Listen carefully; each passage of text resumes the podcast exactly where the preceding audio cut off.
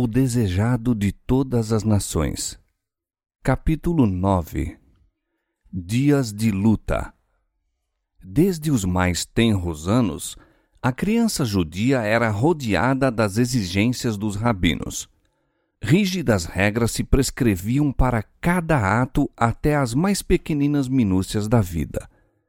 Sob a direção dos mestres das sinagogas, os jovens eram instruídos nos inúmeros regulamentos que, como israelitas ortodoxos, se esperava que observassem. Jesus, porém, não se interessava nessas coisas.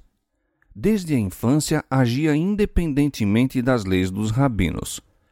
As Escrituras do Velho Testamento eram seu constante estudo e as palavras Assim diz o Senhor lhe estavam sempre nos lábios.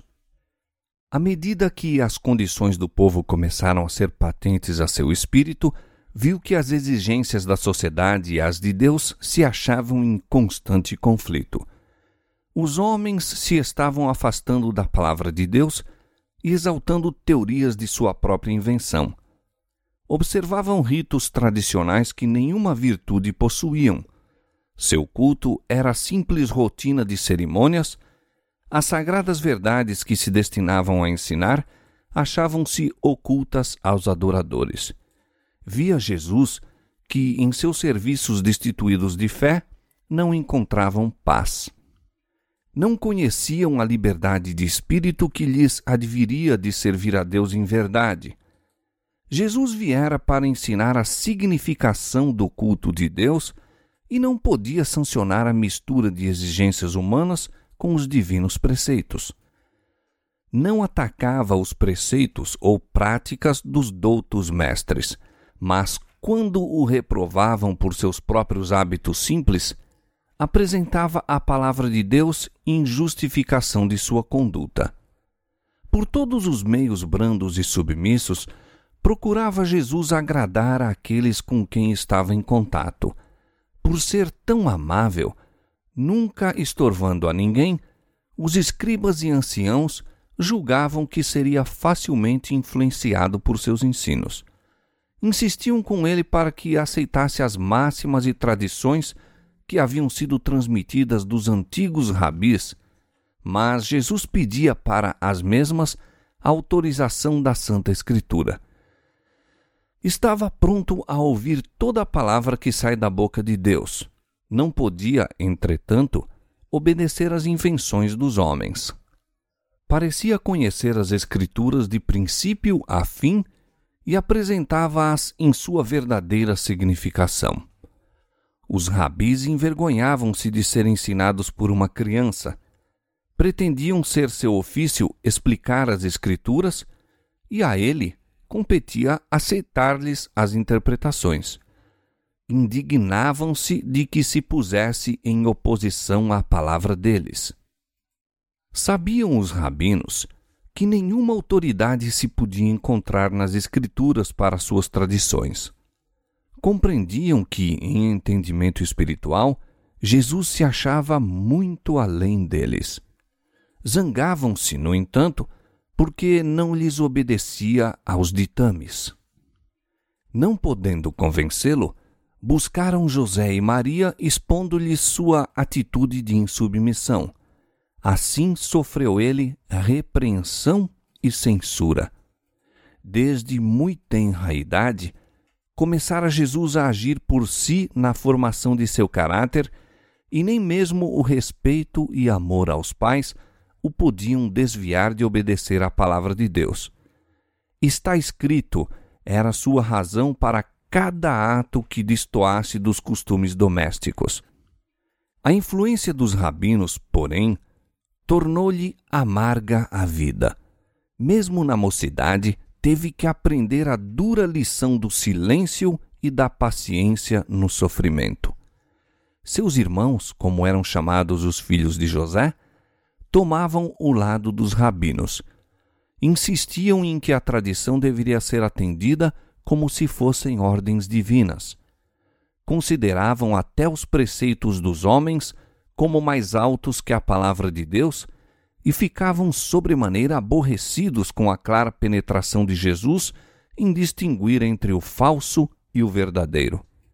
Sua estrita obediência à lei de Deus condenavam como obstinação. Ficavam surpreendidos do conhecimento e sabedoria que revelava em suas respostas aos rabis. Sabiam que não receberam instruções dos sábios e, no entanto, não podiam deixar de ver que era para eles um instrutor. Reconheciam que sua educação era de mais alta ordem que a deles próprios. Não discerniam, entretanto, que havia tido acesso à árvore da vida, fonte de saber para eles desconhecida. Cristo não tinha espírito de exclusivismo e escandalizara especialmente os fariseus por se afastar a esse respeito de seus rígidos regulamentos encontrara os domínios da religião cercados de alta muralha de exclusivismo como assunto demasiado santo para a vida diária. Esses muros de divisão, ele os derribou. Em seu trato com os homens, não indagava: qual é seu credo? A que igreja pertence? Exercia seu poder de beneficiar em favor todos os que necessitassem de auxílio em lugar de fechar-se numa cela de eremita a fim de mostrar seu caráter celestial, trabalhava fervorosamente pela humanidade. Incutia o princípio de não consistir a religião bíblica em mortificações corporais. Ensinava que a religião pura e incontaminada não se deve manifestar apenas em determinados tempos e ocasiões especiais. Em todos os tempos e lugares, demonstrava amorável interesse pelos homens, irradiando em torno a luz de uma animosa piedade.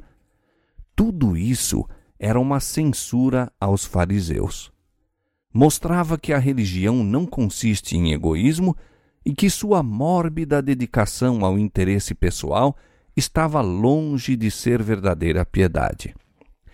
Isso despertara a inimizade deles para com Jesus de modo a buscarem forçá-lo e conformar-se com seus regulamentos. Jesus trabalhava para aliviar todo o caso de sofrimento que via.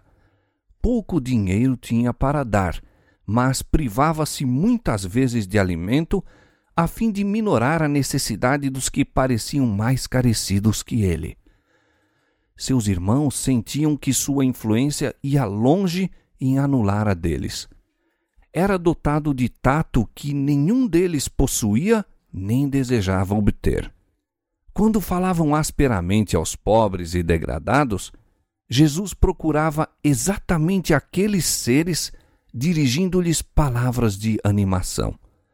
Aos que estavam em necessidade, oferecia um copo de água fria e punha-lhes no regaço sua própria refeição aliviando-lhes os sofrimentos, as verdades que ensinava eram associadas a esses atos de misericórdia, sendo assim fixadas na memória. Tudo isso desgostava os irmãos.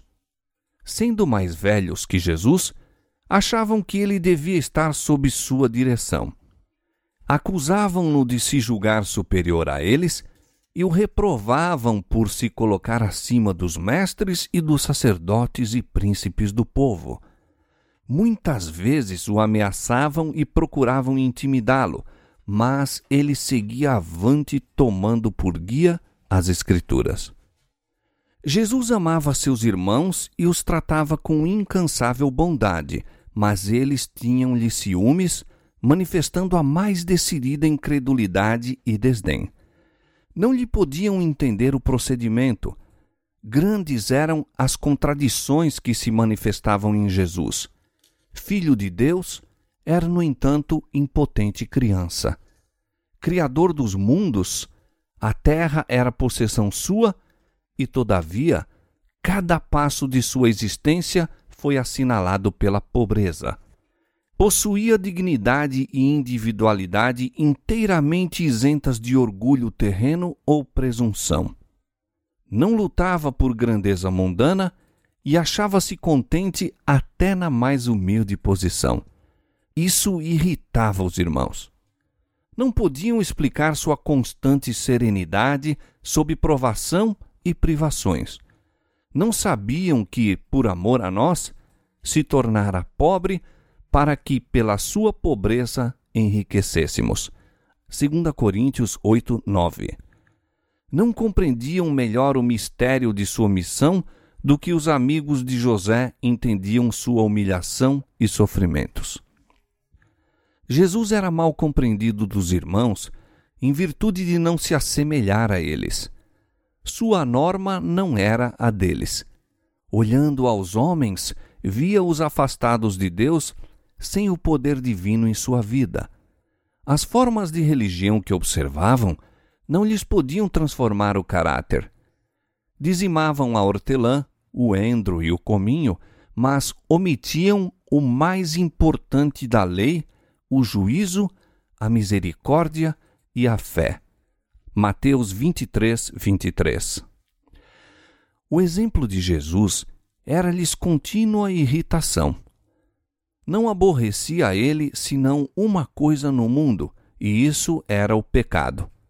Não podia testemunhar uma ação injusta sem uma dor que lhe não era possível disfarçar. Entre os formalistas, cuja aparência de santidade ocultava o amor do pecado, e um caráter em que o zelo da glória de Deus constituía a suprema preocupação, era flagrante o contraste.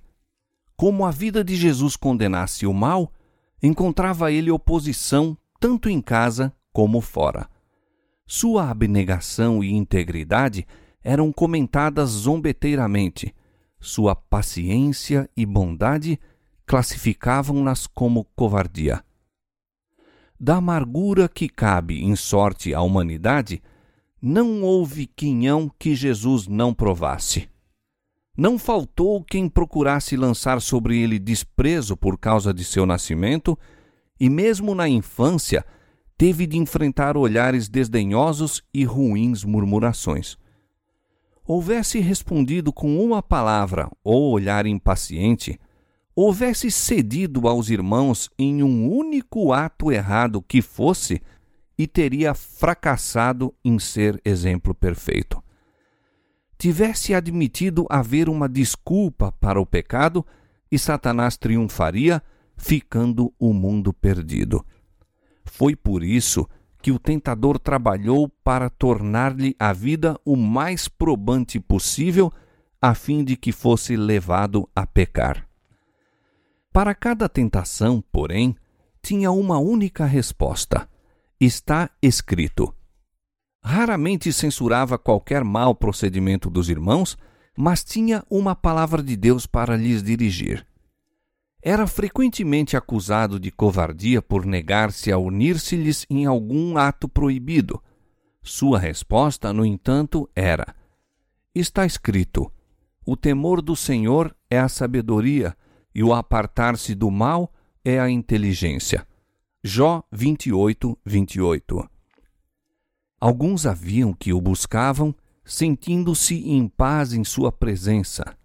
Muitos, no entanto, o evitavam, pois se sentiam reprovados por sua vida imaculada. Os jovens companheiros insistiam em que fizesse como eles. Jesus era inteligente e animoso. Gostavam de sua companhia e aceitavam-lhe as prontas sugestões. Mas impacientavam-se com seus escrúpulos e declaravam-no estrito e rígido. Jesus respondia: Está escrito como purificará o mancebo o seu caminho? Observando conforme a tua palavra. Escondi a tua palavra no meu coração, para eu não pecar contra ti. Salmo 119, verso 11. Perguntavam-lhe muitas vezes: Por que te aplicas a ser tão singular, tão diferente de todos nós? Está escrito, dizia ele: Bem-aventurados os que trilham caminhos retos e andam na lei do Senhor. Bem-aventurados os que guardam os seus testemunhos e o buscam de todo o coração, e não praticam iniquidade, mas andam em seus caminhos. Quando interrogado acerca do motivo por que não tomava parte nos frívolos passatempos dos jovens de Nazaré, dizia: Está escrito: Folgo mais com o caminho dos teus testemunhos do que com todas as riquezas. Em teus preceitos meditarei e olharei para os teus caminhos. Recriar-me-ei nos teus estatutos. Não me esquecerei da tua palavra. Salmo 119, versos 14 a 16. Jesus não contendia por seus direitos. Muitas vezes, por ser voluntário e não se queixar, seu trabalho era tornado desnecessariamente penoso. No entanto, não fracassava nem ficava desanimado. Vivia acima dessas dificuldades como a luz da face de Deus. Não se vingava quando rudemente tratado, mas sofria com paciência o insulto. Repetidamente lhe era perguntado: Por que te submetes a tão maligno tratamento até de teus irmãos? Está escrito, dizia: Filho meu, não te esqueças da minha lei e o teu coração guarde os meus mandamentos, porque eles aumentarão os teus dias e te acrescentarão anos de vida e paz não te desamparem a benignidade e a fidelidade. Ata-as ao teu pescoço, escreve-as na tábua do teu coração, e acharás graça e bom entendimento aos olhos de Deus e dos homens. Provérbios capítulo 3, versos 1 a 4. Desde a ocasião em que os pais de Jesus o acharam no templo, seu modo de agir foi para eles mistério. Ele não entrava em discussão, todavia, o exemplo que dava era uma lição constante. Parecia como pessoa separada. Sua felicidade encontrava-se nas horas em que estava a sós com Deus e a natureza. Sempre que lhe era concedido esse privilégio, afastava-se do cenário de seus labores e ia para o campo a meditar nos verdes vales a entreter comunhão com Deus na encosta da montanha ou entre as árvores da floresta. O alvorecer frequentemente o encontrava em qualquer lugar retirado, meditando, examinando as Escrituras ou em oração. Dessas horas quietas, voltava para casa a fim de retomar seus deveres e dar exemplos de paciente labor. A vida de Cristo foi assinalada pelo respeito e o amor à sua mãe. Maria acreditava em seu coração que a santa criança dela nascida era o tão longamente prometido Messias. Não ousava, entretanto, exprimir essa fé. Foi através de sua existência terrestre uma partilhadora dos sofrimentos do filho com dor testemunhava as provações que lhe sobrevinham na infância e juventude. Por justificar o que sabia ser direito em seu procedimento, via-se ela própria em posições probantes. Considerava as relações domésticas e a terna solicitude da mãe em torno dos filhos de vital importância na formação do caráter.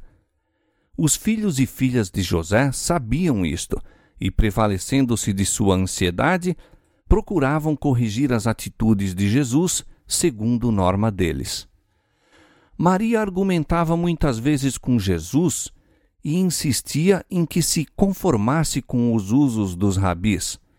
Ele, porém, não podia ser persuadido a mudar seus hábitos de contemplar as obras de Deus e buscar aliviar os sofrimentos dos homens ou mesmo dos mudos animais. Quando os sacerdotes e mestres solicitavam o auxílio de Maria em dirigir Jesus, ficava grandemente perturbada. O coração tranquilizava-se-lhe, porém, quando ele lhe apresentava as declarações das Escrituras em apoio de seu proceder. Por vezes, ela vacilava entre Jesus e seus irmãos, que não criam ser ele o enviado de Deus. No entanto, abundantes eram as provas de ser divino o seu caráter. Ela o via sacrificar-se pelo bem dos outros. Sua presença criava em casa uma atmosfera mais pura e sua vida era como um fermento operando entre os elementos da sociedade.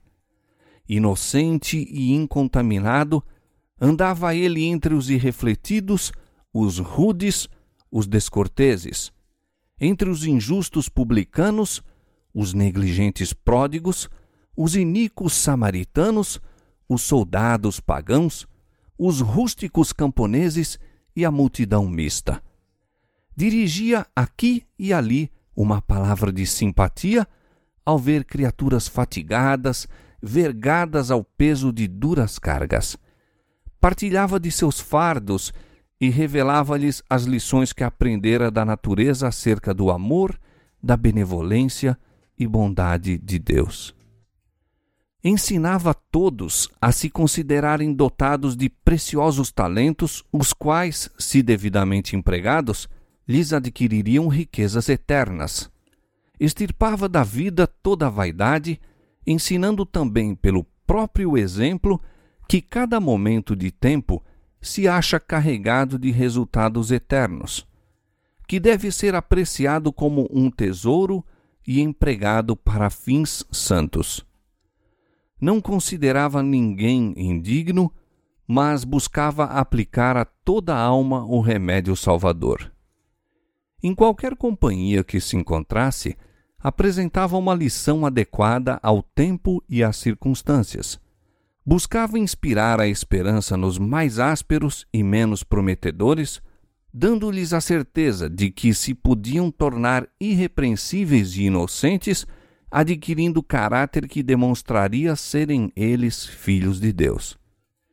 Encontrava frequentemente pessoas que haviam flutuado à mercê de Satanás e não possuíam forças para romper-lhe as malhas. A essas almas, desanimadas, enfermas, tentadas e caídas, Jesus costumava dirigir palavras da mais terna compaixão palavras cuja necessidade era sentida e que podiam ser apreciadas. Outros deparava ele que se achavam empenhados em renhida luta contra o adversário das almas. A esses animava a perseverar, assegurando-lhes que haviam de vencer, pois tinham a seu lado anjos de Deus que lhes dariam a vitória. Aqueles a quem assim ajudava convenciam-se de que havia alguém em quem podia confiar plenamente. Ele não trairia os segredos que lhe desafogassem nos compassivos ouvidos. Jesus era o médico do corpo da mesma maneira que o era da alma. Interessava-se em todos os aspectos de sofrimento que se lhe apresentavam e proporcionava alívio a todos havendo em suas palavras o efeito de um bálsamo suavizador. Ninguém podia dizer que se houvesse operado um milagre, mas virtude, o poder curativo do amor, dele saía para os enfermos e aflitos. Assim, de maneira discreta, trabalhava pelo povo já desde a infância, e foi por isso que, ao começar seu ministério público, tantos havia que o escutavam alegremente. Todavia, Jesus atravessou sozinho a infância, a mocidade e os anos varonis. Em sua pureza e fidelidade, pisou sozinho o lagar e do povo ninguém havia com ele. Carregou o tremendo peso da responsabilidade pela salvação dos homens. Sabia que, a menos que houvesse decidida mudança nos princípios e desígnios da raça humana, todos estariam perdidos. Isto era o peso de sua alma e ninguém podia aliviar a carga que sobre ele repousava. Cheio de ardente propósito, realizou o objetivo de sua vida, a fim de servir de luz aos homens.